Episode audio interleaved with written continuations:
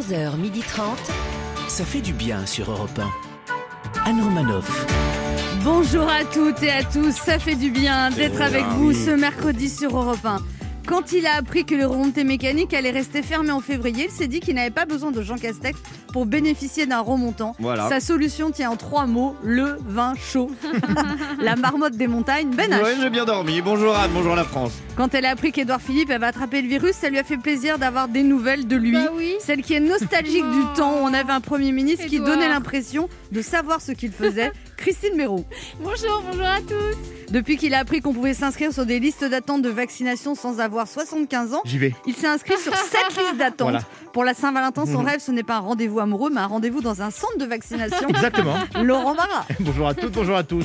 En apprenant que les restaurants rouvrent en Italie, elle s'est mise à l'italien. Enfin, au moins euh, les bases euh, indispensables pour se faire comprendre.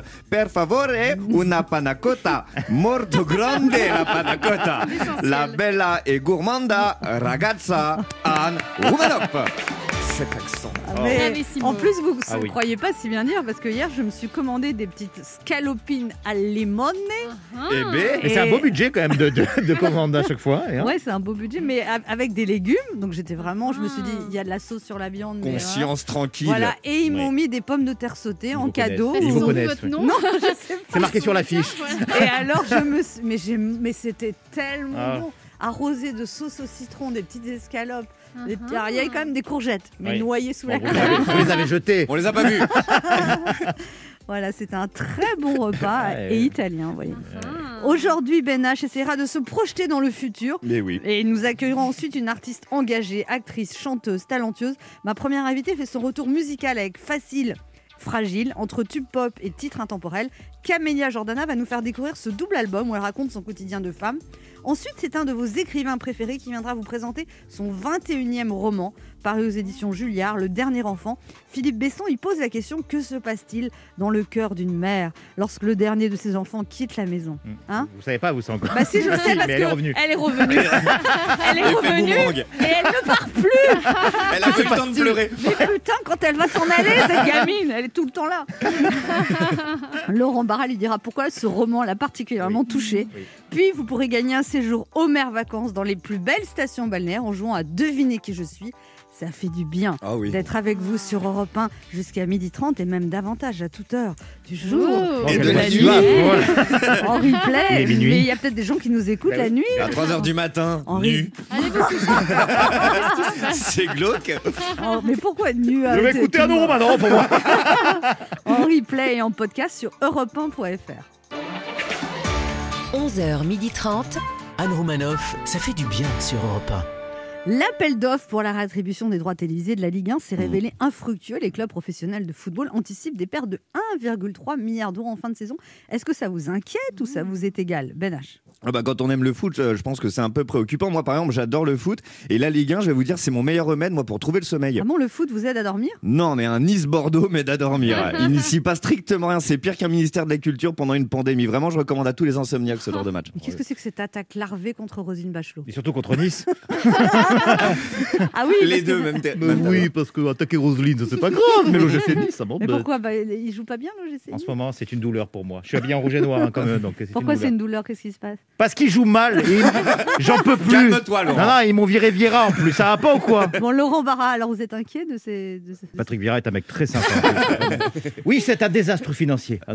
Et on a effectivement subi, on a effectivement subi des pertes financières considérables. Mais pourquoi vous dites on, Laurent? Vous avez rien perdu, vous? Pardon, Anne Romanoff Pardon, entre mes abonnements Canal+, Bein Sport, RMC Sport, Téléfoot, et on ne sait pas encore qui pour la saison prochaine, d'ici deux à trois saisons, ma passion pour le foot m'aura coûté pas moins de 1,3 milliard d'euros. Mais- Non, mais c'est vrai, vous dépensez beaucoup d'argent dans les Oui, abonnements oui, oui, moi c'est ma vie, hein, vous savez. hein, Vous achetez l'équipe, tout ça euh, J'achète l'équipe depuis que j'ai 12 ans, j'achète Ouais. France Football. euh, ma chambre d'enfant chez ma mère, il y a un poster, ça va pas vous parler parce que vous n'avez pas cette culture ballon, il y a un poster de Marcel Dib, qu'on pourrait inviter aussi en trois parties. Enfin, Bon, bon. ça, c'est- Ça va on va... C'est pas vous qui choisissez les invités Hélas, mais bon.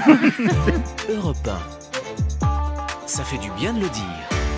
Ben H, le Conseil de défense sanitaire doit se réunir une fois de plus Ah. aujourd'hui. Oui, oui, à l'heure où, euh, où notre avenir est, est constamment suspendu aux décisions du gouvernement, j'ai envie de nous projeter vraiment dans l'avenir. Oui. Euh, ce matin, j'ai envie de partir pour deux minutes euh, feel good, vraiment deux minutes positives, dans un futur où le virus aura euh, tout juste disparu.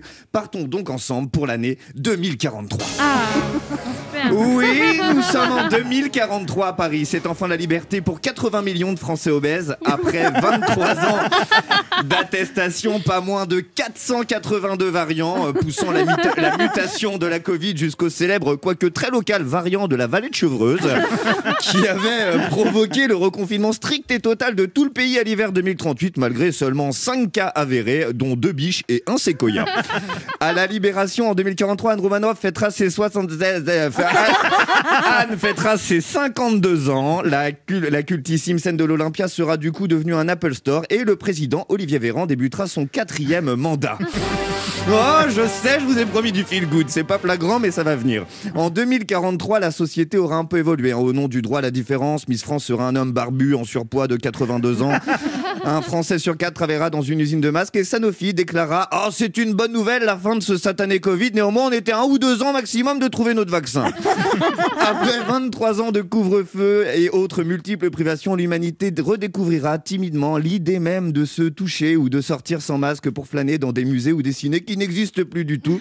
Après 23 ans de prohibition culturelle, plus personne n'imaginera que cette décoration sur le mur de ce Starbucks, c'est tout simplement l'original qu'on appelait la Joconde. Hein?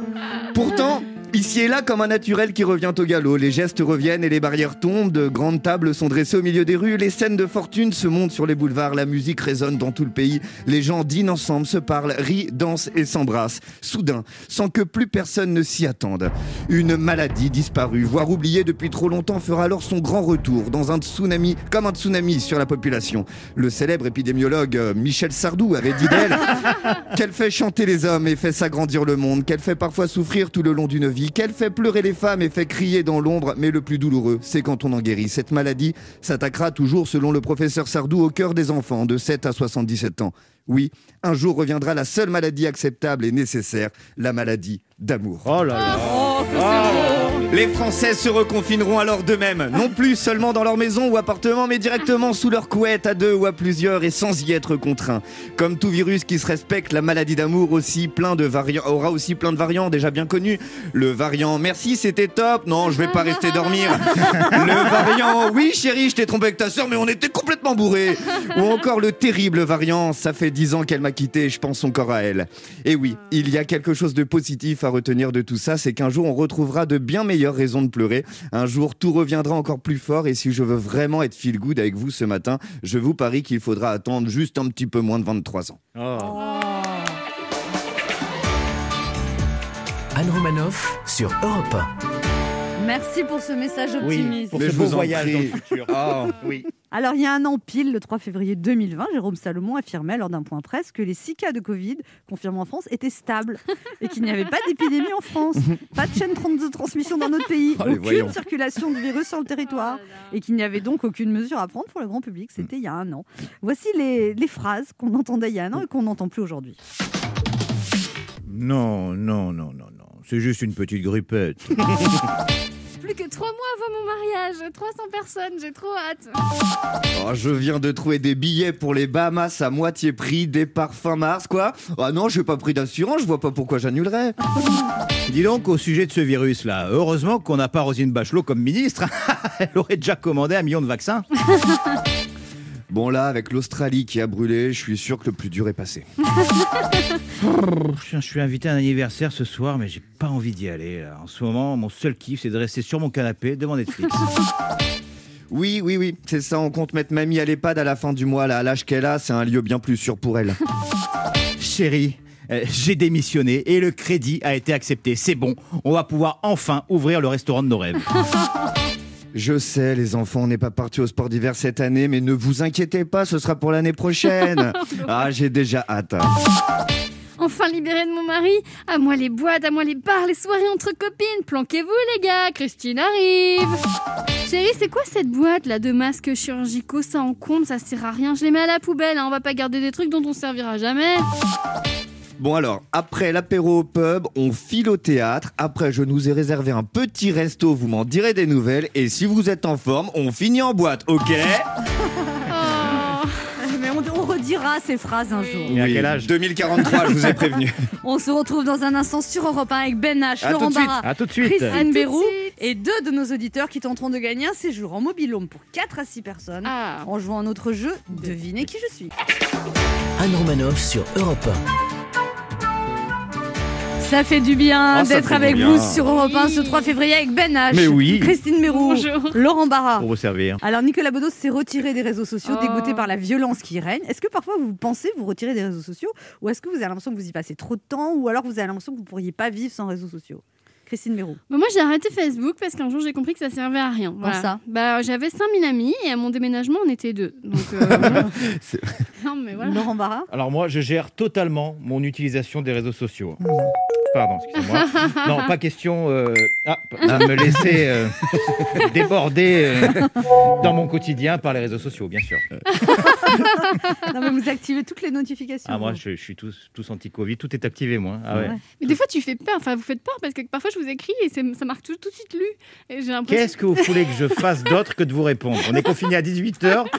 Vous croyez vraiment quoi? Que je, je suis à une réunion Mais du coup, j'ai l'impression que vous êtes à à ma disposition et quand j'ai un problème, c'est à vous que j'en parle. Alors déjà, que- calmez-vous. Et, non, mais c'est vrai, je suis assez réactif. Ben H, euh, les réseaux sociaux? Non, non, moi j'ai arrêté là un petit peu avec la période que nous vivons là, nous autres, les saltimbanques. J'ai fait un break sur les réseaux sociaux. Je vous cache pas que personne l'a remarqué. Euh, voilà, j'ai- pas reçu de rappel, genre t'es- non, personne, tout le monde s'en fout. Euh, bon, j'avais j'avais rien à dire, à montrer ou à faire, mais là, au vu des événements récents, là, je compte revenir, ça y est. Quel événement vous pousse à y revenir? Euh, bah là, je me suis coupé les cheveux. Voilà, je crois que c'est à peu près le, le maximum de ce qui s'est passé dans ma vie ces huit derniers mois. Ouais, c'est- le moment de notre jeu qui s'appelle comment Christine? Devinez qui je suis. Europe 1, Anne Romanoff. Le principe est simple, deux auditeurs en compétition. Ah. Chacun choisit un chroniqueur qui aura 40 secondes pour faire deviner un maximum de bonnes réponses parmi une liste qu'il découvrira quand je lancerai le chrono. Aujourd'hui, vous devez deviner des personnalités dans l'actualité culturelle et médiatique de la semaine. Mhm. Europe 1 vous offre un séjour aux mers vacances de deux nuits à une semaine en mobilhome pour 4 à 6 Mhm. personnes. Avec Omer Vacances, profitez d'une expérience inoubliable dans les plus belles stations balnéaires, des mobilhomes intimes et confortables, tous totalement équipés et prêts à vous accueillir. Mhm. De plus, tous les campings, villages aux mers vacances, 4 et 5 étoiles, vous garantissent des équipements de grande qualité pour toute votre famille, parc aquatique avec toboggan gigantesque, espace de bien-être, animation pour tous en journée et en soirée, et une multitude de services pour votre confort et votre bien-être. Et on joue d'abord avec Shirley. Bonjour Shirley. Bonjour. Bonjour. Charlotte. Shirley, vous avez 40 ans, vous êtes maman à plein temps à Annette-sur-Marne en Seine-et-Marne. Mhm. Voilà. Arrêtez de faire. Je- Dès qu'on dit un truc, Christine, Ça y est, fait- on reprend les hostilités, là. Non, mais Vous avez vu Elle Ah, fait. je me disais. Elle fait. Ah, d'accord. Elle fait. Ah, Mais c'est pour montrer aux gens qu'on les écoute. On s'est serré les coudes bien une- 20 secondes, c'est déjà ça. Vous, êtes, vous, êtes, vous êtes quand même bégueule, hein, parce que j'ai compté au moins 10 minutes. Mais Bon. Charlotte, vous vous êtes senti écouter quand j'ai fait. Non? Oui, oui, tout à Ah, fait. merci Oui, de me c'est comme quand le, quand le psy nous fait ah ah. Ah, mhm. oui. Vous pouvez ça. accrocher quand vous voulez, Charlie. Vous C'est le maman à plein temps qui t'a qui t'a re- que retenu. Shirley, vous avez trois enfants, 3 ans, 8 ans, 11 ans. Mhm. Oui. Voilà, et vous faites beaucoup de couture depuis 15 ans, des, des loisirs créatifs. Ouais. Oui, voilà. Voilà, voilà. Et, vous, et, J'occupe vous, mes doigts. et vous faisiez du Vous sport en salle avant. Bah oui, ça c'était avant. Ouais. Comment on passe du sport en salle à la bon. couture? Mhm. Ah, bah simplement, on a du temps en fait, donc on fait tout ce qu'on a envie de faire. C'est Oh, l'avantage. Bon, Shirley, on se concentre. Vous jouez avec qui? Avec Christine. Ah, Ah. j'aime bien comment vous avez dit ça, Bien comme si c'était une, power. comme si c'était une évidence, oui. Alors C'est une attention, évidence. liste 1 ou liste 2, Shirley? Liste 1. Des personnalités dans l'actualité culturelle et médiatique. D'accord, très bien. Liste 1, vous êtes prêtes toutes les deux? Attention, top chrono. Allez. Alors, il chantait le Mistral gagnant. Renaud. Elle présente L'amour est dans le pré. Euh, euh, Karine Marchand. C'est la sœur de Lio. Euh, Elena Noguera. C'est un, ch- c'est un nageur très beau. Il a été marié avec une Miss France. Camille Lacour. Ouais, Oh là là. alors, elle a été en couple avec Gérard Depardieu. Elle joue dans- en thérapie. euh, une, une actrice française de 60 ans, très belle. Bon, c'est pas- Il, Euh, euh, euh, Carole Bouquet. ouais, il présentait le Burger Quiz. Euh, euh, ah merde, en plus je regarde le temps. Les nuls. Euh, voilà, les nuls. Voilà. euh, Notre-Dame de Paris, c'est pas Hélène Ségara, c'est l'autre. Euh, Julie Zenati. Oui. Allez, incroyable. Là, là, 1, 2, là. 3, 4, 5, 6, 7. Ah. Bravo, Eh oui. Shirley. Très bien. Un sans faute. Je suis rattrapée de mon premier coup. Pourquoi vous aviez déjà joué avec nous? Oui, oui, oui. Et alors? J'avais perdu. Vous aviez joué avec qui? Bah, j'avais perdu. Avec euh, Laurent. Ah bah oui. Ouais. vrai. Vous n'êtes ni la première ni la dernière. 7, 7 bonnes réponses, c'est vraiment très bien. On va voir comment se débrouille Marc. Bonjour Marc. Bonjour. Bonjour. Bonjour Marc. Alors les ténèbres, le ténébreux. Bonjour, il fait chaud. Je suis en Marcel. Oui, c'est bon, la vie est belle, les mouches pètent, c'est bon. c'est bon. Oh, en plus, il est classe. Marc a 65 ans, il est retraité, il habite à Bassillac en Dordogne. Vous avez déjà joué avec nous au mois de novembre, vous aviez perdu. Eh oui. Et vous êtes un grand fan de Johnny Hallyday. Vous avez un peu la Eh même voix oui, d'ailleurs. J'avais perdu avec Régis. Ah, Régis Ah. Maillot. Et vous aviez chanté, je crois. Oui. Oui, oui. Vous voulez pas nous chanter un peu de Johnny là? Ah oui, oui, j'ai- Les portes du pénitencier bientôt Oh. C'est bluffant.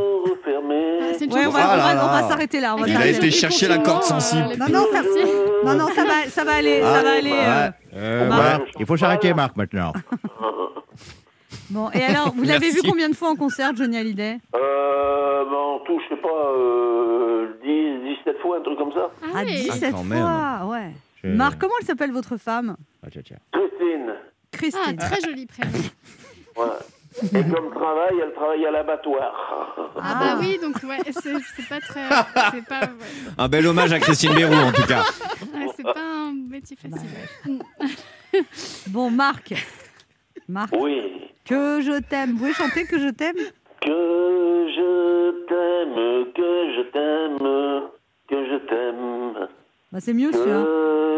je Vous la tenez. t'aime, que je t'aime, que je t'aime. Waouh, Ouais. Les poils. j'y suis. Hmm. Marc, voilà, on se concentre, vous jouez avec qui? Ben, avec vous. Oh là Ah. bah, C'est la liste 2, hein, de- donc des personnalités d'actualité culturelle et médiatique de la semaine. Quelqu'un lance le Lance le chrono chrono. Attention, c'est parti. Euh, C'est la fille de Gérard, un acteur français très célèbre. Elle s'appelle... euh, Depardieu, Oui, mais son prénom.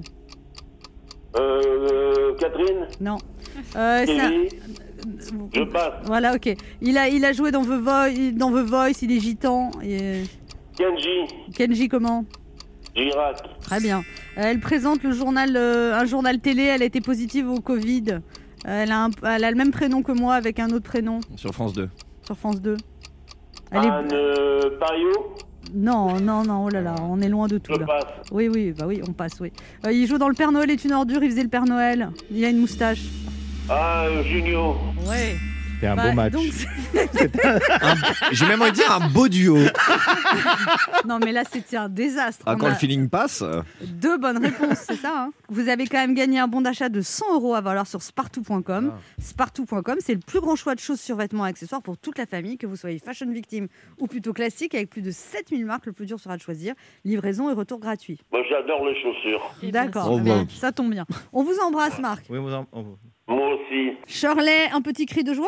Oh, ça fait plaisir. Ah, je suis contente. Ah bah vous avez gagné un séjour en mer vacances de deux nuits à une semaine en mobilhome pour 4 à 6 personnes dans les plus belles stations balnéaires. Tous les campings villages au mer vacances, 4 et 5 étoiles, vous garantissent des équipements de grande qualité pour toute votre famille, parc aquatique, animation pour tous, multitude de services pour votre confort et votre bien-être. Vous allez partir avec votre Génial. tribu là, ça vous fait une petite semaine de vacances? Ah, bah, j'ai pas. Bah oui, oui, oui, ils vont être super. Rien que parce que j'ai gagné, ils vont être contents. Eh ben super. Bravo. Et ben continuez à Super. nous Et écouter. merci, euh, merci à, Chri- à Christine avec qui a été brillante et qui Oh. est très pétillante. Je l'aime beaucoup. Moi, j'aime les femmes dans cette émission. Bon, merci. Moi aussi, je vous aime beaucoup, Charles. Moi, je vous aime quand même. Mais voilà. Oui. Non, je vous aime aussi, mais j'ai vraiment une, particulière, une, une affection particulière pour les femmes de l'émission. Moi aussi, vous savez. On vous embrasse Shirley, continuez à nous écouter. Merci beaucoup. À bientôt. À bientôt, revoir.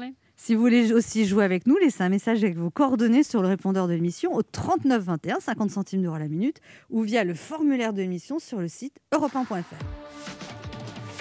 Restez avec nous sur Europe 1. On se retrouve dans quelques instants avec Christine Bérou. Laurent Barra. Ben H et notre première invitée, Camélia Jordana, qui vient nous présenter son nouvel album, Facile X Fragile. Maintenant disponible, elle est également nommée aux Victoires de la musique 2021 pour la chanson originale avec le titre Facile. Anne Romanoff sur Europe Ça fait du bien d'être Ça avec vous bien. sur Europe 1 Oui. ce mercredi, toujours avec Ben H, Il est là. Christine Mérou, Bonjour. Laurent Barra. toujours là. Et notre première invitée qui est une chanteuse à la voix de velours, une actrice envoûtante et une artiste engagée. Depuis qu'on l'a découvert dans la Nouvelle Star, elle a enchanté le public avec ses tubes Calamity Jane, Moissé, Dans la peau, bien l'incontournable Non, non, non. On la connaît aussi pour ses prises de position sans concession contre le racisme et le sexisme ordinaire. Après une victoire de la musique pour l'album Lost et un César du meilleur espoir féminin pour le film Le Brio, elle revient après deux ans d'absence musicale avec Facile X Fragile, un double album empreint de féminisme. Elle sera également en tournée si tout va bien. Peut-être un jour on retournera sur scène dans toute la France, en Suisse et en Belgique à partir du 22 septembre 2021 et à la salle Playel à Paris à partir du 25 novembre 2021. On est ravis de la recevoir. Camélia Jordana est avec nous sur Europe 1. Mais ne me regarde pas comme si c'était facile. Tu sais bien que moi,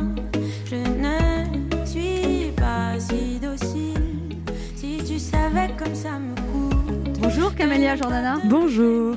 Alors votre quatrième album, Facile, on dit X Fragile, c'est ça On dit un peu comme on veut, surtout. Ouais. Si vous voulez, on peut dire facile, X fragile, ça me va très Ou bien. alors Facile fois Fragile, comment il faut dire N'oubliez pas. Ouais. Alors, euh, Camélia Jordana, on sent que cet album est plus dans l'air du temps, plus accessible que le précédent Lost, où vous étiez parti un peu dans des délires. euh, Ouais, dans des volutes euh, un peu euh, dans le monde. Et puis euh, sur Facile, les fragiles, c'est vrai que j'avais envie de revenir à un son peut-être plus identifiable, plus ancré dans notre époque. Plus accessible aussi. Plus accessible aussi, oui, c'est vrai que Lost, j'avais vraiment fait aucune concession et il se trouvait que ma volonté à l'époque était de, de faire euh, de la musique qui soit un mélange de beaucoup de choses. Là où aujourd'hui, j'ai le sentiment d'avoir fait aucune concession en ayant fait donc ce double album, un album avec de la musique très pop, très digitale, et un album qui lui est plus intimiste et enregistré de manière un peu plus intemporelle avec des musiciens en studio et en live, quoi. Parce que vous aviez écrit 40 chansons, vous en avez gardé Oui. 20. Déjà, vous, êtes un peu créative, non, comme Un fille? petit peu. Un petit peu, oui. Un petit peu des choses à dire. Ouais. 40 chansons, c'est énorme. Ouais, il y en a d'autres que j'avais pas fini. 40, c'est les, les, les terminés. Mais euh, et puis c'était dur du coup parce qu'il fallait faire un choix à un moment et puis renoncer à plein de, de petites sœurs, mais qui vous arriveront euh, plus tard, j'espère. Il y a un duo aussi avec Dajou et puis avec. euh, Soul King aussi, voilà, c'est ça. ouais. Ouais, je suis trop contente. Je suis vraiment hyper heureuse d'avoir pu faire de la musique avec eux parce que c'était un rêve et j'ai vachement de chance parce que j'ai pu les avoir tous les deux avec moi sur ce projet. Donc j'en suis vraiment très très heureuse. Et alors, vous dites tout vous intéresse en fait, et c'est selon ce qu'on vous propose, si vous sentez, vous y allez, c'est ça? C'est exactement ça. Comme je disais, comme j'ai la chance de rencontrer plein de gens régulièrement. euh, Et du coup, oui, j'ai cette chance que, que d'avoir euh, pas mal de, de propositions, en fait, de projets très différents les uns des autres. Alors, la cérémonie des victoires de la musique aura lieu vendredi 12 février. Vous êtes nommé pour la victoire de la chanson originale avec votre titre facile. Oui. Ça vous fait plaisir ou... Mais c'est trop heureux, franchement, parce que vous savez, quand on, quand, quand on crée, euh, on se dit pas, ok, euh, cut, il faut que dans un an ou dans deux ans, je sois à telle ou telle cérémonie, quoi. On se dit euh, juste, on est en train de créer, en essayant de sortir quelque chose, en espérant que ça touchera les gens. Donc c'est hyper émouvant de se dire que déjà, c'est la première chanson qu'on a créée à deux avec Renaud Rebillot. Puis, Robillot qui euh, produit les albums de Maître Gims. Entre autres, ouais, ouais, c'est un super musicien. Vraiment, c'est assez impressionnant et, et ça marche très bien quand on fait de la musique à deux. C'est, c'est, ça fait, ça fait vachement de bien. Et, euh, et il se trouve que, ouais, c'est, c'est super beau, quoi, de penser qu'on a commencé euh, cette histoire-là avec un guitare-voix chez lui la première fois qu'on a travaillé à deux. Là, donc, penser qu'on a commencé d'un guitare-voix et ça, ça se retrouve victoire, c'est réjouissant. Et Facile et Fragile, c'est de vous dont il s'agit ou euh, Complètement. Ah ouais? Oui, parce que euh, j'ai réalisé, parce que je, ça y est, je commence un petit peu à. à- Donc, à Fragile, oui, on voit, mais Facile. Mais si, attendez. Quoi? Mais vous rigolez. Ouais, je suis facile, moi. De quoi on parle là? Tu vas pas me Je chercher. je suis hyper facile. C'est vrai? je vous jure. Ah ouais, vous vivre, imaginez facile- pas. Facile à vivre, facile à. Mais facile, franchement, ouais. je- Vous n'êtes pas une fille vraiment- facile? Non, si, si, je considère que je suis vraiment une personne euh, euh, facile. Je sais que je suis de nature euh, joyeuse, arrangeante, euh, bienveillante. Je crois que je crois que beaucoup de gens ont cette image de moi, d'une personne assez gueularde, assez je sais pas quoi, mais en fait. euh, Volcanique. Ouais, en fait, fait, moi, je suis non. assez peinarde, hein, je suis assez tranquille. Mais on peut être les deux, vous pouvez avoir inventé un genre nouveau. C'est euh, exactement ça, et, euh, et c'est exactement ce que j'ai voulu raconter avec cet album en fait. Pour la première fois que j'a- j'accepte de, de ne pas être que forte et de ne pas être euh, uniquement à la place d'une femme qui porte les choses et qui les défend et qui combat, mais plutôt euh, d'avoir à la fois une grande puissance et à la fois plein de doutes, de faiblesses, de fragilité, et de De les embrasser quoi. C'est comme Ouais. moi, je suis forte Oui. et fragile. Exactement. Voilà. Vous dites quand même, Camilla Jordan, que c'est difficile de trouver un homme, en fait, quand. euh, Ouais. quand Même on est- vous Mais oui. Mais oui, mais toutes, hein, je pense que. Enfin, il y a des personnes pour lesquelles c'est plus facile que d'autres, mais, mais je crois qu'en effet, quand on est une femme, euh, euh, féministe et qu'en plus, euh, enfin moi, j'ai- comme je vous disais, j'ai la chance de, de mener euh, ma carrière professionnelle depuis mes 16 ans. Et donc euh, d'être euh, Indépendante indépendante et d'être considérée comme un personnage public. Donc la notoriété, déjà, ça peut faire peur. Et puis le fait d'être euh, avec euh, quelqu'une qui, qui voyage, qui fait de la musique, qui a un public, enfin, c'est quand même très insécurisant pour quelqu'un ou quelqu'une d'entendre que la personne qu'on aime est heureuse sans qu'on soit là. Donc, euh, donc euh, ouais, il faut, faut quelqu'un de bien aligné, bien passionné, qui puisse être absent, comprendre les absences et, euh, et la passion. Alors, vous êtes l'artiste féminine française la plus diffusée en radio en 2020. Oui. Ça, ça vous fait plaisir C'est magnifique. Je suis, je- franchement, j'ai pas les mots. Je suis trop heureuse de. Je pense à mon premier rendez-vous avec mes équipes euh, où on s'est dit ok, on y va, on y va, on fait ce, on fait ce projet ensemble, d'écrire une histoire ensemble et de se dire que cut un an après, euh, on en est là. C'est magnifique. Il y a encore énormément de travail. C'est le début hein, uniquement, mais c'est magnifique. Vous êtes une heureuse, Camélia Jordana. Oui, oui, une joyeuse. Je marche vraiment à la joie. J'ai la chance. Non, c'est vrai, j'ai la chance d'avoir reçu cette éducation-là et je pense que voilà, malgré euh, même c'est au-delà de l'éducation, quoi. Je, je suis sensible aux gens qui fonctionnent comme ça aussi. Et ouais, le, le moteur euh, premier, c'est la joie. Ouais. Ça fait du bien un peu de joie en cette période Mhm. quand même, hein, c'est vrai. Bah, c'est nécessaire Ah ouais. en fait. Et Et puis. vous, euh, vous la vivez bien cette période justement où On a des masques, on, Bah, je suis évidemment saoulée par euh, toutes les contraintes que ça, que ça implique. Après, je pense qu'il est hyper important de les respecter parce que on se retrouve quand même dans une situation où la vie des gens, la santé des gens est un sujet. Et donc, euh, c'est important de, de, de, de, laisser un petit peu son individualisme de côté pour quelques mois. Et puis, euh, et puis voilà, après, je suis surtout, surtout, surtout pleine de, de, compassion et d'amour pour toutes les personnes pour lesquelles c'est douloureux et délicat parce que euh, moi j'ai cette chance que déjà de ne pas faire un métier qui se fait en télétravail donc comme vous vous voyez je peux sortir de chez moi sociabiliser pour le travail quand même faire de la musique parce qu'il y a pas mal de promos donc il y a des télés de la radio et tout ça mais euh, mais il y a des gens des personnes pour lesquelles c'est c'est très très très très difficile donc je leur envoie beaucoup d'amour je leur allume des bougies je prie pour elles euh, j'essaie de faire un peu de musique qui Vous voulez pas de mon ami, s'il vous plaît Euh, je serais vous, je refuserais. Oui, refusé. Ah bon On se retrouve dans un instant pour la suite de cette émission avec notre invitée Camélia Jordana, venue nous parler de son album Facile, Foi Fragile. Ne bougez pas, on revient.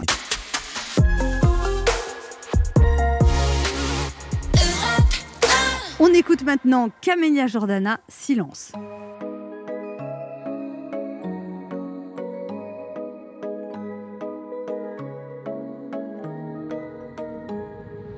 Tu parles, tu parles, tu parles trop. C'est mieux, chaque fois que tu l'ouvres, ça te fait défaut. Cierra la boca un peu. Je fatigue, tu m'irrites. Je t'assure, t'es gênant.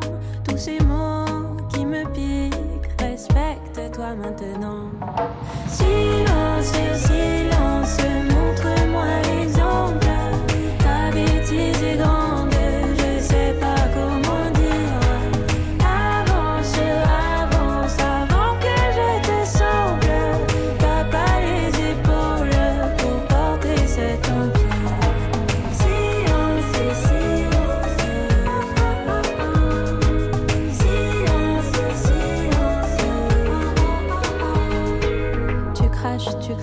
tu craches trop. Sur nous, tout ce dérangement quand tu te montres. Tu sais pas comme j'ai honte. C'est si dur, c'est malaise. Je te jure,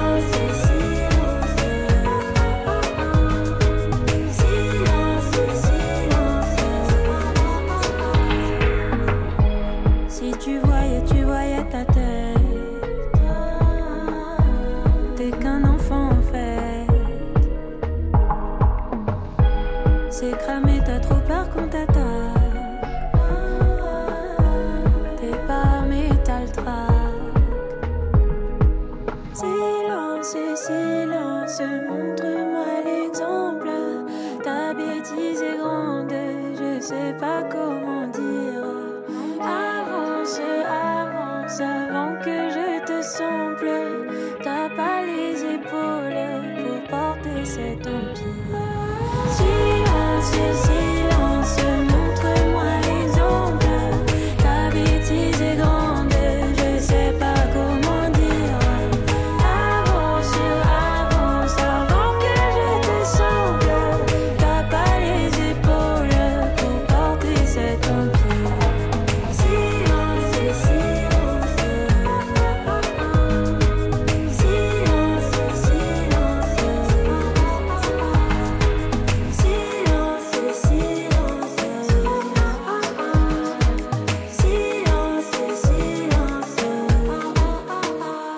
C'était Camélia Jordana sur Europe 1. Anne Romanoff sur Europe Ça fait du bien hein, d'être avec vous bien, oui. sur Europe 1 ce jeudi, toujours avec Ben H, Mais oui. Christine Bérou, Laurent Dans Barra. la joie. Et notre invité Camélia Jordana veut nous parler de son nouvel album Facile fois fragile. Moi, je suis étonnée quand même de justement de cette joie qui se dégage de vous, parce que j'avais l'impression que vous étiez une passionnariat euh, hyper en colère contre la terre entière. Ah non, moi je suis pas en colère. Mais vous savez, entre ce que je suis et ce que les gens disent de moi, il y a généralement une grande différence. hein.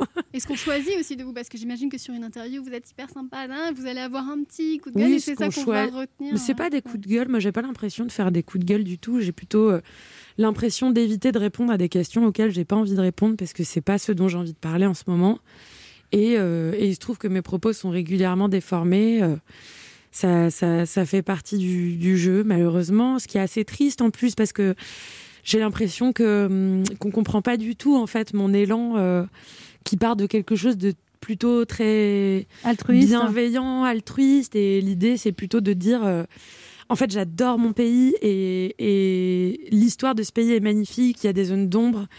Et, euh, et l'idée, c'est de pouvoir euh, prendre conscience des choses pour que les choses soient encore plus belles ensemble, en fait. Et, euh, et parfois, on comprend absolument pas ce que je dis. Parfois, on déforme ce que je dis. Bon, ça fait partie du jeu, mais, j'espère qu'avec le temps, ça- les gens comprendront. Quoi. Est-ce que ça pollue pas la musique justement ces prises de position euh?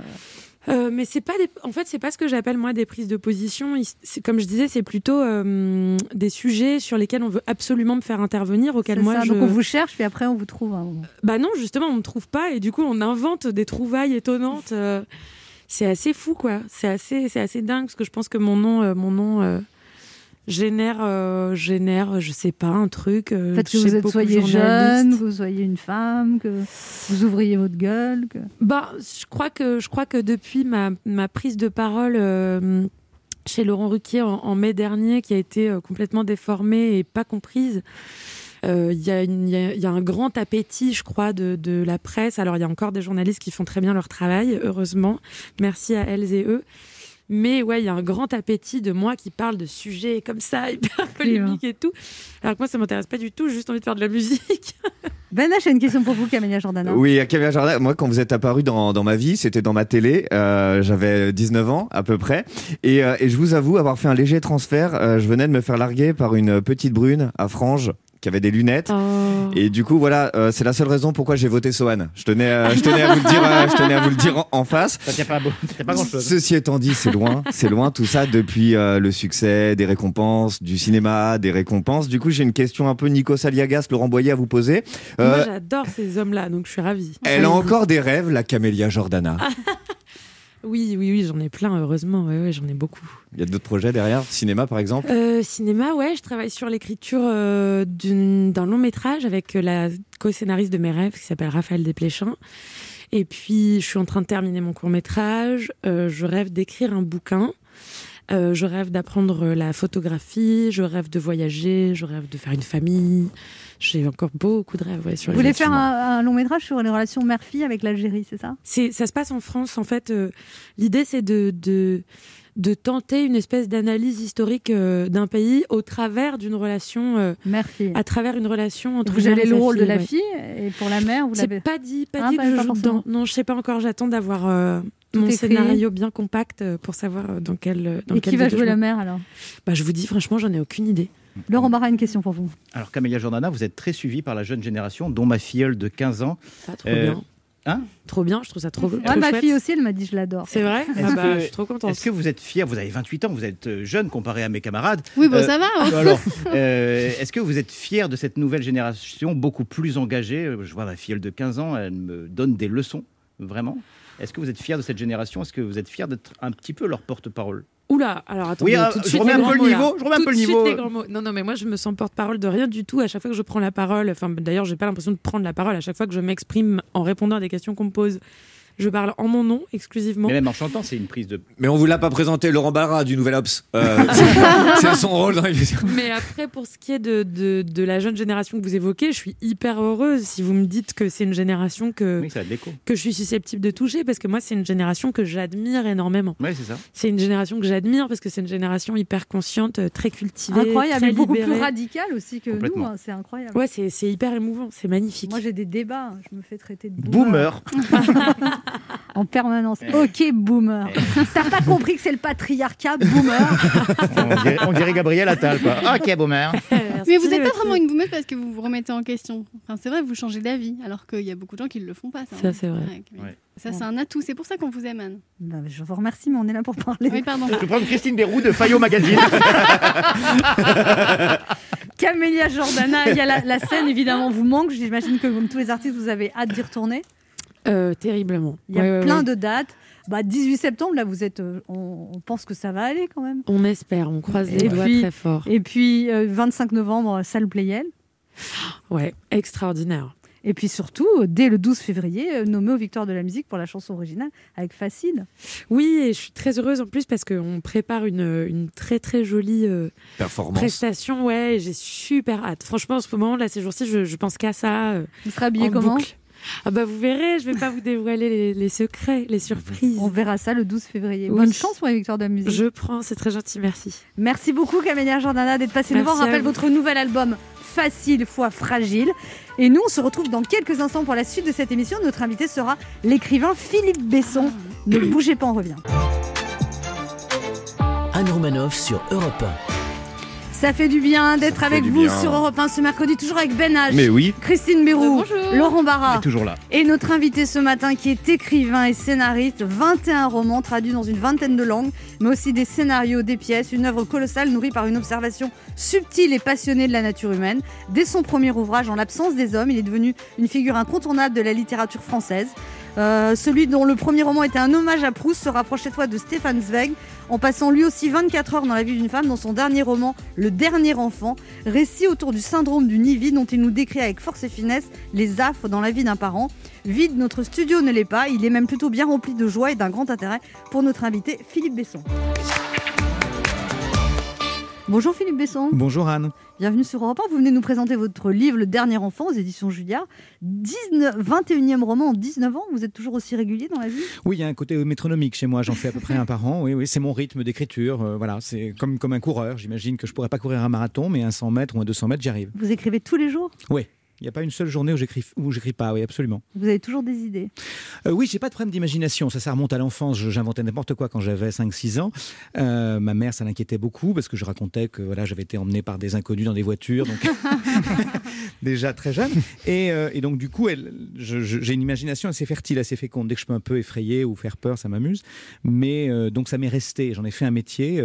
et, et quand je suis effectivement arrivé à, à- à l'écriture, longtemps après, à l'âge de 30 ans, plutôt que d'écrire autour de moi, ce qu'on fait en général quand on, commence, j'ai plutôt cherché à inventer des histoires. J'adore inventer des histoires, oui. Vous avez été DRH pendant 12 ans? Oui, absolument, de 89 à 2001, oui. Mm. Donc DRH, vous recrutiez des gens? Oui. Et vous en viriez. Euh, j'ai eu la chance de- d'en recruter beaucoup plus que je n'en ai licencié parce que je vivais dans des entreprises qui allaient bien, mais ça fait partie du job. Mais là ouais. aussi, vous racontiez des histoires, du coup, quand vous leur disiez euh, au bout du CDD, il y aura un CDI, tout ça. enfin, euh, On vous rappellera alors que pas ça, du tout. Oui, oui, oui, oui, Vous êtes trop bien non, pour non, ce non, J'étais plutôt gentil, ça va, ouais, je crois. Voilà. Donc là, l'histoire de ce livre, c'est un garçon qui quitte ses parents pour s'installer dans une ville à côté, pas très loin, dans Hmm. un studio. Hmm. Et ça raconte alors le voyage des parents qui l'installent, le dîner, tout ce qui se passe chez cette femme. Hmm. Et, qui, et, vous vous êtes inspiré, vous dites, de vos propres parents parce que vous avez appris que votre mère avait pleuré quand. Oui, c'est ça. C'est-à-dire que moi, j'ai été ce, ce- ce jeune homme qui est parti un jour à 18 ans. J'ai quitté ma Charente natale pour aller euh, m'installer à Rouen, où j'allais passer les trois années qui suivaient. Et mes parents. Dans une donc- école de commerce? Dans une école de commerce, absolument. Et, et mes parents, après euh, donc m'avoir installé dans ma studette, bon, voilà, sont repartis. Je me souviens très bien de la voiture qui, qui s'en va. Et j'ai appris après coup, oui, incidemment, parce que mon père a gaffé, que ma, ma mère avait pleuré tout le temps. Et surtout, j'ai appris qu'elle avait plongé dans une forme de langueur, de mélancolie pendant des mois. Ce qui m'a surpris parce que c'était une femme jeune, euh, active, donc je voyais pas très bien pourquoi. Bon, et en fait j'ai compris que voilà tout d'un coup ce vide, cet abandon, ça l'avait, euh, ça l'avait désarçonné. L'idée que voilà dans la maison il y avait plus de, il y avait plus de bordel, il y avait plus de désordre, il y avait, du silence, euh, il y avait plus rien dans la chambre, etc. Et que tout d'un coup il fallait qu'elle réapprenne des gestes du quotidien, que euh, avait été mère et que elle savait plus exactement comment être femme, être femme indépendante, être épouse, etc. Et donc il y avait, il y avait pour elle aussi un sentiment d'inutilité très clairement, et puis aussi chez ma mère un sentiment de culpabilité, c'est-à-dire que au fond, elle aurait dû, elle aurait dû être heureuse et se dire j'ai fait le boulot, quoi. hein, j'ai le devoir accompli. euh, ils sont capables de, marcher tout seuls, mais parce que j'ai j'ai un frère, donc elle a fait deux garçons, euh, un frère aîné.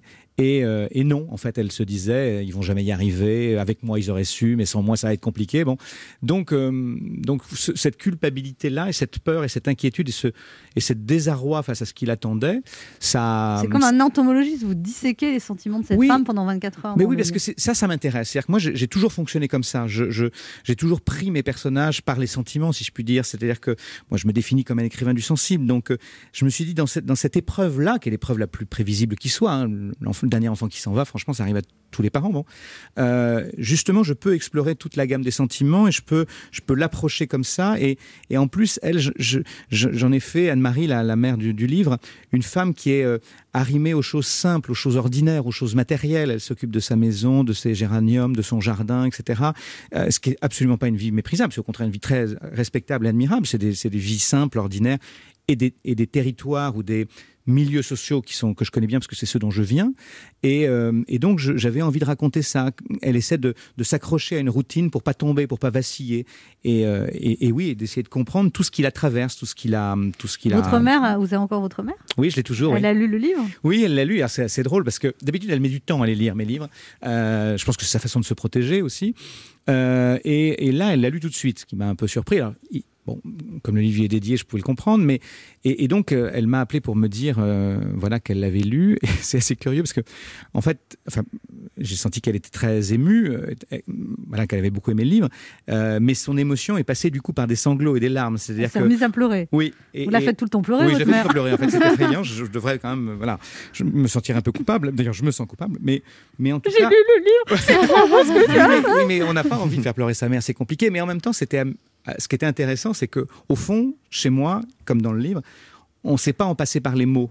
On en passe toujours par, euh, par des choses C'est un milieu vous êtes très pudique. Oui, on parle jamais, euh, jamais, jamais chez moi. Enfin, vous, On- vous rattrapez le temps perdu pour oui, c'est ça, voilà. Mais c'est d'ailleurs pour ça que j'écris des livres. C'est-à-dire que je, je pense que j'écris des livres pour faire un sort Au à ce silence des Oui. sentiments dans l'enfance et dans l'adolescence. Et encore une fois, je leur en veux pas.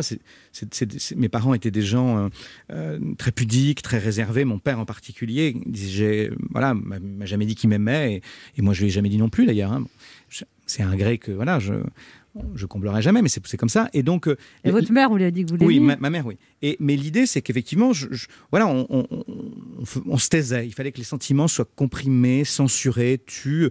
Alors mon père, c'était aussi parce que, voilà, il se disait, le monde est hostile, il faut que je prépare mes, mes fils à un monde hostile, donc il faut que je les endurcisse. Il y avait quelque chose de cet ordre-là. Puis mon père était mon instituteur, donc euh, c'était une figure d'autorité. Je lui disais monsieur et vous. hein, vous voyez, Ah oui Oui. Tout le temps Euh, non, pendant la- les heures de classe, comme je l'ai eu pendant toute ma scolarité, vous voyez, de la, du C'était lui CP. votre instituteur C'était lui mon instituteur de- Ah. du CP au CM2. Oui. Quel cauchemar. Et Mais que- ça- bah oui, mais j'ai pas eu le choix parce que vous savez, c'était un petit village en Charente qui faisait 160 habitants, donc il y avait une- ce qu'on appelait des classes uniques. Donc toutes- tous les élèves étaient réunis, euh, voilà, dans la même classe. Ça faisait 17 à la, pas beaucoup, hein. Et donc je l'avais comme instituteur et je lui disais Monsieur et vous. Et donc c'est, fou parce je viens de là, vous voyez. C'est lui donc, qui euh, vous a appris à écrire c'est lui qui m'a appris à écrire, à lire, et c'est lui qui m'a poussé vers les livres après. C'est-à-dire, c'est lui qui, qui m'a donné la curiosité de la littérature, vraiment. Donc euh, voilà, c'est, je lui dois énormément. Mais c'est vrai que c'était un taiseux. C'était pas, euh, pas quelqu'un qui était expansif. On va pas dire vous, ça. vous voilà. êtes expansif. euh. Oui, moi, oui. oui, oui. J'ai- pris de ma mère, parce que vous, vous verriez mon frère, vous vous diriez, ah non, lui, non, vous voyez. Donc, je- voilà, chacun a son, un, un bout d'ADN. Moi, je, je tiens plutôt de ma mère, et, mais mon père, oui, était très, très taiseux. oui. Mm. Et là, du coup, vous rattrapez tout ça avec ce livre. Oui, bah, c'est marrant parce que les livres, de temps en temps, ça permet de, de dire merci, enfin, de- d'exprimer une forme de gratitude ou de, et de, à, à ceux qu'on aime et à, à- aux endroits d'où on vient. Euh, et donc, c'est vrai que ce livre-là, alors que pour le coup, j'étais persuadé que j'allais faire vraiment une œuvre d'imagination, que, que j'allais partir sur des territoires un peu inexplorés et que, comme je, le livre est écrit essentiellement du point de vue d'Anne-Marie et qu'a priori je ne suis pas mère de famille, je me suis dit que j'allais, j'allais voilà, faire, faire œuvre de fiction. Et en fait, non, on se rend compte que même en faisant œuvre de fiction, on est toujours ramené à sa propre vérité intime, qu'en fait, on s'en débarrasse jamais. Et donc, euh, donc je me sers aussi des livres pour, euh, pour parler de ça et pour dire merci. Hmm. On dit merci, maman. Merci, maman, absolument. On se retrouve dans un instant pour la suite de cette émission avec notre invité Philippe Besson, venu nous parler de son dernier roman, Le Dernier Enfant, qui vient de sortir aux éditions Julliard. Ne bougez pas, on revient. Il est midi sur Europe 1, on revient dans deux minutes avec notre invité. Philippe Besson. Mais tout de suite, les titres d'Europe Midi Avec vous, Patrick Cohen. Bonjour Patrick. Bonjour Anne, bonjour à tous. À la une d'Europe Midi, les Russes et le virus. Regain d'intérêt dans le monde entier pour le vaccin Sputnik dont les preuves d'efficacité sont validées par The Lancet. Pas de blocage politique au vaccin russe, affirme le ministre Jean-Yves Le Drian sur Europe 1. Mais l'Europe n'a toujours pas reçu de demande d'homologation, nous dira Isabelle Horry à Bruxelles. La menace du variant anglais, il provoque des symptômes différents, affirment les médecins français au chevet des malades dans les hôpitaux. Explication de Victor Delande. Nouvelle impulsion du gouvernement pour favoriser le télétravail avec davantage de contrôle dans les entreprises, nous dira Élise Dangean. Les inondations dans le sud-ouest, Benjamin Péter nous racontera le sauvetage d'un père et de son bébé dans le Tarn-et-Garonne. La justice saisie après la plainte de la fille aînée de l'acteur Richard Berry, plainte pour viol, récit de Guillaume Bier. Et puis la crise à l'OM qui jouera ce soir contre Lens en, auto en autogestion, si je puis dire, sans l'entraîneur Villas-Boas qui a démissionné et puis euh, qui a été mis à pied. Récit euh, tout à l'heure de Jean-François Pérez. Invité d'Europe Midi, Dominique Le Guludec, la présidente de la Haute Autorité de Santé qui vient euh, d'autoriser le vaccin euh, AstraZeneca en France, mais pas pour les plus de 65 ans. Elle nous expliquera pourquoi et on reviendra avec elle sur la campagne de vaccination qui se poursuit, euh, notamment pour euh, les plus âgés. Voilà le sommaire, à tout à l'heure. Merci Patrick, on se retrouve à 12h30. Europe 1. Écoutez le monde changer. 11h30. Ça fait du bien sur Europe 1. Anne Romanoff. Ça fait du bien d'être fait avec bien. vous sur Europe 1. Toujours avec Christine Bérou, Ben H. Laurent Marat Je vous ai, j'ai anticipé. Je vous ai aidé, je vous ai donné un petit truc, je suis là. Voilà. et Philippe Besson qui vient nous parler de son dernier livre, Le Dernier Enfant, qui vient de sortir aux éditions Julia. Alors vous dites, euh, Philippe Besson, vous avez sorti 21 livres, mais qu'à chaque fois, vous repartez à zéro? Ah oui. C'est-à-dire qu'en fait, on n'a aucune certitude parce que, alors, d'abord parce que j'essaie à chaque fois d'aller dans un territoire un peu différent, une, voilà, une narration différente, une géographie, une, une histoire bon, que je n'ai pas racontée avant. Donc, euh, du coup, euh, il n'y a pas la certitude de, de- de renouer avec ce qu'on connaissait. Euh, et puis parce que, voilà, les lecteurs, ils ont le choix, c'est très volatile. Donc, donc on se dit, est-ce que, est-ce qu'on, ça va encore plaire, est-ce que ça va encore convaincre? C'est difficile en fait. Donc moi, j'ai pas l'impression que Vous êtes le- installé. le oui, pas du tout. Le fait d'avoir fait 20 livres ne, ne me préserve de rien ou ne m'assure rien. Alors vous dites, les études sociologiques montrent qu'après le départ de dernier enfant, un couple sur trois divorce à cause du syndrome du nid vide. Oui. Mais oui, parce qu'en fait, l'idée, c'est que les, les gens, euh, les mères ou les pères, d'ailleurs, enfin les parents, parfois euh, ont mis tous les œufs dans le même panier et donc ce sont, ont, ont été d'abord et presque exclusivement des parents. Donc ils ont oublié de faire couple, ils ont oublié de rester euh, voilà un couple et, donc à ce moment-là ils se retrouvent face à face et ils ont oublié les raisons qui les ont euh, parfois euh, mis l'un face à l'autre 30 ans plus tôt. Il faut réarmer le désir. Ça arrive en, plus souvent au moment où on a 50 ans, donc l'andropause, la ménopause, etc. Donc c'est toujours un peu compliqué. Et, euh, c'est vrai que euh, il y a aussi l'idée que parfois pour certaines femmes, ou pour certains hommes aussi, s'il n'y a pas de métier à côté, c'est-à-dire que s'il n'y a pas une activité professionnelle, et bien tout d'un coup, c'est la maison et la maison vide. Et la maison vide, c'est très concret, encore une fois. C'est quand il n'y a pas de bruit et quand il y a. Voilà, Pas il a- de y a- chaussettes qui traînent. Voilà, pas de chaussettes qui traînent. Et, et quand vous entrez dans la chambre et qu'il n'y a plus de posters et que vous ouvrez les placards, ils sont vides, ça vous envoie valdinguer. Donc c'est vrai que quand on, quand on, on a oublié d'être autre chose que parent, ce qui est souvent le cas de beaucoup de gens, parce que c'est très consommateur de temps et d'énergie d'avoir des enfants, euh, eh ben, euh, il faut réapprendre ses gestes. Et parfois, on n'y arrive pas. Et donc, du coup, effectivement, un couple sur trois se sépare après le départ du dernier enfant. Ouais. Moi, je me suis séparée euh, après le départ du premier. Bien belle anecdote. En fait, c'était bien. Oui, Et voilà. bien. Vous avez aussi, vous êtes tombé malade? Quand vous aviez 22 ans Oui. Vous avez failli mourir Oui, oui, oui. Oui, Oui, je- en fait, c'était un, un truc un peu bête. Je- je- un, jour, je- on m'a diagnostiqué euh, euh, ce qu'on appelle une, une absence de plaquettes. J'avais plus du tout de plaquettes dans le sang. Euh, Oui, c'est un peu bête. oui. Oui, voilà. Ça, ça- ça fait peut que être vous- handicapant. ça fait que vous ne coagulez plus du tout. C'est ça. voilà. Et que si vous vous blessez, ben, vous allez mourir. Vous voyez, c'est un peu gênant. Euh, voilà. Ça s'appelle un purpura thrombopénique idiopathique. Vous voyez, rien que le nom, vous n'avez pas envie de l'avoir. Et, euh, et, et ça a duré quand même six mois, parce qu'en fait, vous essayez plein de traitements pour vous remonter artificiellement en plaquettes, puis ça marchait Là, vous pas. aviez 22 ans. Voilà, et donc j'ai passé six mois à l'hôpital à attendre de savoir si ça allait s'arrêter ou pas. Euh, ce qui est toujours un, un truc un peu bizarre, parce que cette espèce d'incertitude comme ça, voilà. Et puis, et puis finalement, on, euh, on m'a enlevé la rate. Je j'ai plus de rate. Vous voyez, je peux courir comme un dératé maintenant, mais et, euh, et, et ça a permis de me sauver. Voilà. Ça va, vous, sinon hein Maintenant, ça va bien. Mais non, en même temps, vous rigolez. Mais ce qui, est- ce qui est assez, ce qui est assez marrant, c'est qu'au fond, on, on- on entend souvent ça, mais c'est vrai. C'est que euh, quand vous avez failli y passer, le, le fait que vous n'y soyez pas passé fait que vous vous dites j'ai un peu du temps en plus. Vous voyez, j'aurais pas dû être là. Du coup, Et- et- bim, DRH. Voilà. Voilà. Sympa. Le on va kiff. se- on va se détendre. non, mais, mais c'est un truc assez bête, mais voilà, j'aurais pas dû être là. Donc, euh, donc c'est c'est assez rassurant d'être une forme de survivant. Euh, et en plus, ça, ça, ça tombait, pardon, parce que je vais plomber l'ambiance, mais ça tombait à un moment, on est, on est au milieu des années 80. euh, moi, autour de moi, mes amis ils mouraient beaucoup.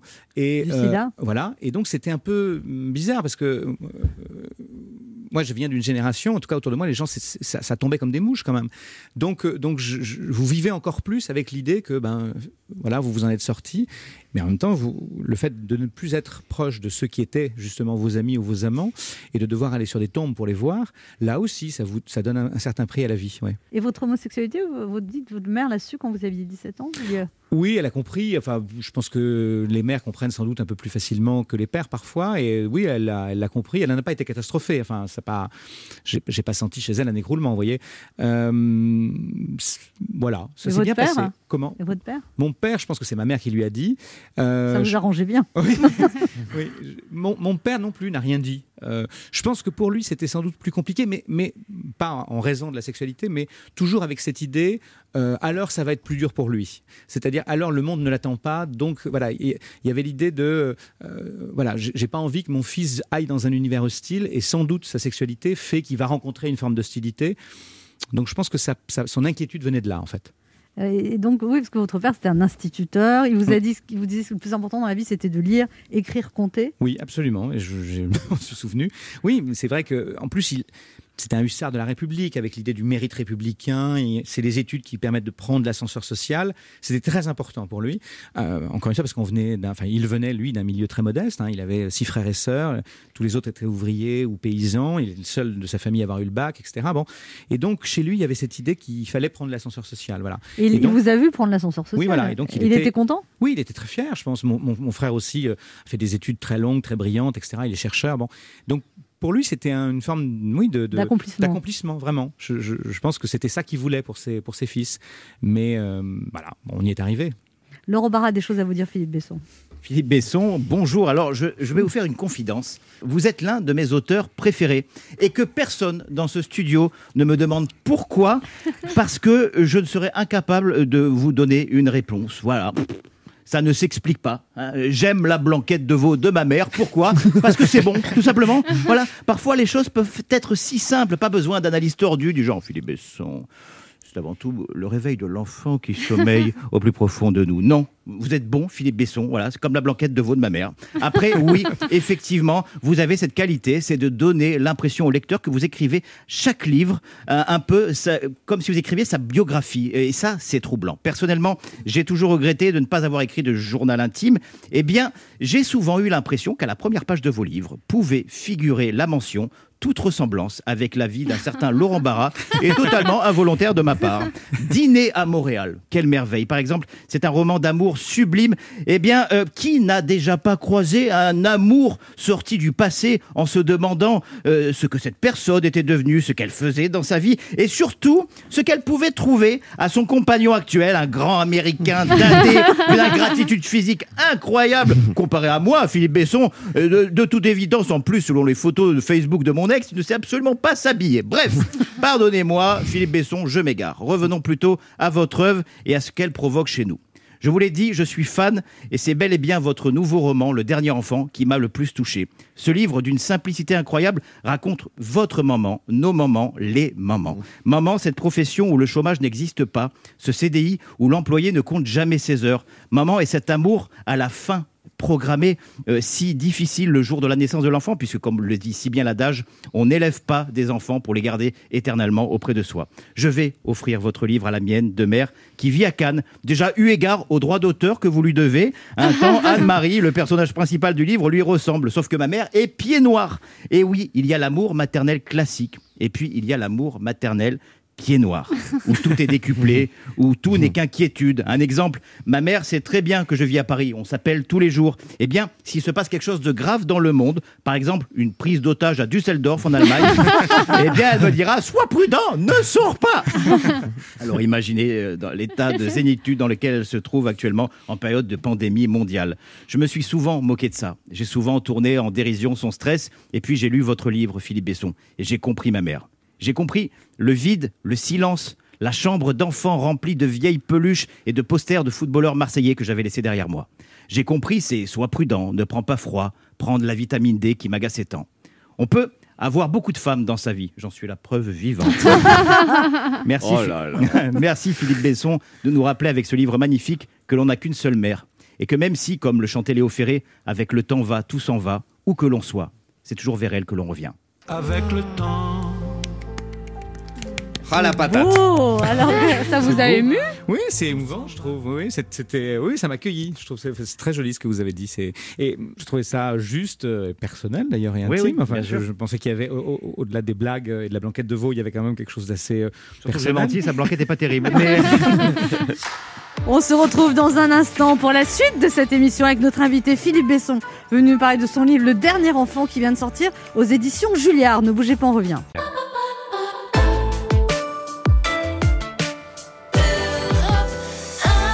Écoute maintenant les Rolling Stones. Missieux.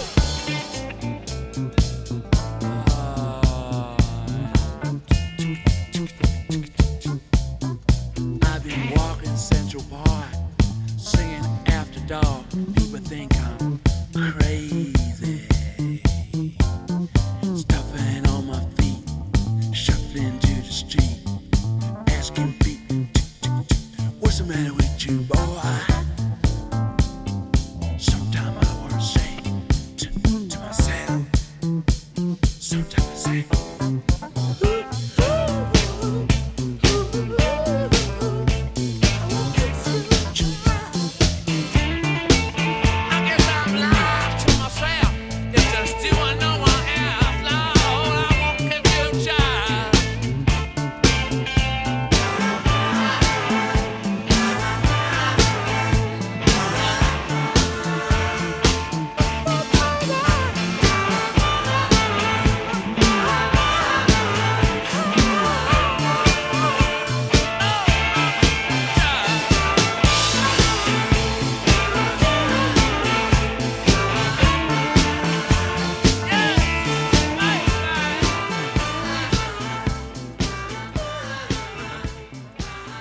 Rolling Stones sur Europe 1. Anne Romanoff sur Europe 1. Ça fait du bien d'être avec vous sur Europe bien. 1 ce mercredi, toujours avec Laurent Barra. Ben H, Christine Béraud et notre invité Philippe Besson, venu nous parler de son livre Le Dernier Enfant aux éditions Julien. Alors, en 2008, euh, Philippe Besson, vous avez été critique littéraire sur Europe 1 Oui, absolument. Dans la matinale qui à l'époque était euh, animée par Marc-Olivier Fogiel. Et euh, on m'avait demandé de, de venir parler des livres euh, comme ça le, le matin. Et c'était assez agréable parce que c'est c'est un exercice d'admiration et, de, et, et ça, ça donne aussi euh, l'idée qu'on va donner envie aux gens de, de- de lire. Donc je venais, euh, oui, trois fois par semaine faire une Et chronique. du coup, il y avait des écrivains qui vous faisaient la cour pour, pour vous parler d'eux Non, non, non, finalement, ça c'est. Oui. c'est- c'est- Non, non, non. Oh là, oh là, oh là, oh là, oh là. Vous Non, non, non, non, receviez non, des non. petits chèques dans les livres, tout ça Non, j'aurais adoré, j'aurais adoré. Non, mais euh, une partie d'entre eux, c'est vrai que je les connaissais, donc euh, c'était sans doute plus facile de parler d'eux. Euh, mais non, il n'y avait, pas- y avait pas de demande de cet ordre, non. Alors, vous avez aussi suivi Emmanuel Macron pendant sa campagne Oui. avec un, un livre qui s'appelait Un personnage de roman. Absolument. Et vous n'êtes pas très content de ce livre, en fait. Vous dites que vous avez manqué de recul ou je sais pas. Oui, c'est un, exercice impossible au fond, parce que je le connaissais en fait, Emmanuel Macron, avant qu'il ne se lance dans la campagne Vous présidentielle. le connaissiez comment? Euh, on était devenus amis à la faveur d'un dîner chez des amis communs, euh, trois ou quatre ans avant. Et donc, c'est quelqu'un que je fréquentais comme ça. Et donc, quand il s'est lancé dans la campagne présidentielle, j'étais très surpris parce que, franchement, je pensais qu'il avait aucune chance de gagner. Donc, quand il m'en a parlé, je lui ai dit, c'est idiot, pourquoi? Et euh, bon, finalement, il a, il a gagné. Et donc, justement, il m'a dit, est-ce que tu veux m'accompagner dans l'aventure? J'ai dit, moi, je veux bien, mais ça m'intéressait parce que tout ce que je n'ai jamais fait avant m'intéresse, donc c'était inédit de participer à une campagne présidentielle. Et puis parce que je, je- je me disais, il y a peut-être une dimension romanesque si le mec gagne, c'est-à-dire que euh, voilà, ce serait une épiphanie. Vous n'y serait- croyez pas du tout au Ah, pas départ. du tout au début, non, pas du tout. Et, et donc je me suis dit, s'il gagne, c'est un, un défi à la, à la- à la probabilité. C'est-à-dire c'est c'est le moment où le réel devient plus fort que la fiction. C'est-à-dire je peux pas inventer une histoire comme ça. Et, euh, et j'ai vu ce truc se faire. Ce qui était assez marrant, c'est que quand vous êtes dans la campagne embarquée, tout d'un coup, vous, Vous voyez que les- les, les planètes s'alignent. Oui, c'est-à-dire que vous comprenez, et même avant les affaires Fillon, que le type va. C'est presque inéluctable. Il y a un truc qui est, qui est mis en, en branle et ça va Vous avancer. avez failli dire En. Marche. Comment Vous avez failli dire, il y a un truc Oui. qui est bien marché. J'ai choisi en branle, qui est beaucoup plus agréable. Oui, il a dit en branle. D'ailleurs, pourquoi le parti s'appelle pas En branle La France en branle. J'ai compris que je faisais une connerie. mais c'est- Bienvenue Le à la France en député- branle. Le député en branle, marche. C'est pas mal. Ça s'appellerait en branle, ça paraît- marcherait peut-être mieux qu'en marche, parce qu'en marche, c'est quand même un truc qui Et marche du plus du tout. coup, et puis du coup, on serait pas étonné qu'il branle rien. Oui, c'est ça. Mais en tout cas, voilà, c'était assez amusant de participer à ça. Voilà, je trouvais ça bien. Mais à la fin, ça donne un livre quick et bancal parce que. Je suis pas journaliste, donc euh, voilà, je, je regardais ça avec une forme de, de subjectivité assumée, mais aussi sans distance d'une certaine manière. Donc, euh, je suis pas sûr que le livre soit très réussi, non. Ouais, c'est pas l'exercice dans lequel je, suis le meilleur, je pense. Plus que son mandat ou pas? Ah, ce- ça, ça sera aux Français de juger. Oui, je pense que, en tout cas, moi, je le regarde ce mandat avec, euh, avec pour le coup, une vraie distance. Mais c'était déjà le cas avant, c'est-à-dire que nous sommes Mais il a quand même un mauvais karma, non? Oui, Ah, le mec, il a pas de bol quand même, ça, il n'y a rien à dire. Il les enquille. Mais, mais en tout cas, je- ce que je veux dire, c'est que mm, moi, j'avais avec lui déjà avant des différends et des différences politiques. Vous êtes de gauche, vous. Oui, moi, je suis de gauche. Donc, lui était supposé être de droite et de gauche. Il s'est plutôt révélé et de droite et de droite quand même. Bon, donc il y, a une- distance qui s'est créée. Euh, mais, fondamentalement, euh, voilà, le, pauvre, effectivement, il doit gérer quand même un nombre de, difficultés euh, assez impressionnant. Vous dites, j'ai dit Emmanuel que la fermeture des librairies avait été une très mauvaise décision et que je ne comprenais pas son obstination à ne pas vouloir ouvrir les théâtres et les cinémas. Emmanuel, on peut tout lui dire, mais ça le fait assez peu changer d'avis. Oui, c'est vrai. Il, a cette qualité, si je puis dire, que vous pouvez tout lui dire. Il écoute, enfin, il écoute, il se vexe pas, voilà, il, ben, il se formalise pas. Mais enfin, on n'est pas tout à fait certain qu'il entende, hein, c'est-à-dire que, et qu'il en tienne compte. Euh, Et même, on est presque certain qu'il n'entend pas. Euh, donc oui, moi, je lui ai exprimé euh, ce que lui ont exprimé, je pense, beaucoup d'artistes. C'est-à-dire qu'effectivement, la, fermeture des lieux de culture était, était sans doute quelque chose de terrible. Alors, je fais pas le malin. Il y a une épidémie, il y a 75 000 morts, il faut prendre des mesures sanitaires, etc. Mais, mais sauf que la culture, c'est quand même à la fois un vecteur de divertissement euh, et un vecteur d'émancipation. Et donc, euh, les dégâts collatéraux euh, qu'engendreront à moyen terme euh, la fermeture des lieux culturels, des cinémas, des théâtres, des salles de spectacle, des salles de concert. Enfin, les Français en plus sont très friands de ça. Je trouve que c'est terrible euh, parce que parce que les gens ont besoin de ça et, et que si si on doit avoir la vie sans la vie, c'est pas très intéressant. Or, la vie justement, c'est les plaisirs, parfois minuscules ou ridicules, j'en sais rien, mais d'aller écouter un chanteur, une humoriste, d'aller lire un livre c'est- des trucs qui font que, notre vie nous plaît, que ça marche, justement.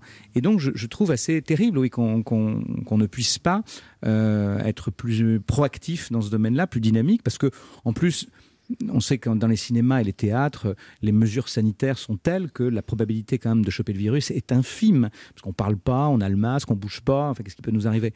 Donc euh, c'est vrai que j'ai du mal à comprendre. Voilà, encore une fois, je- j'ai bien vu qu'il y avait une épidémie, hein, ça m'a pas échappé.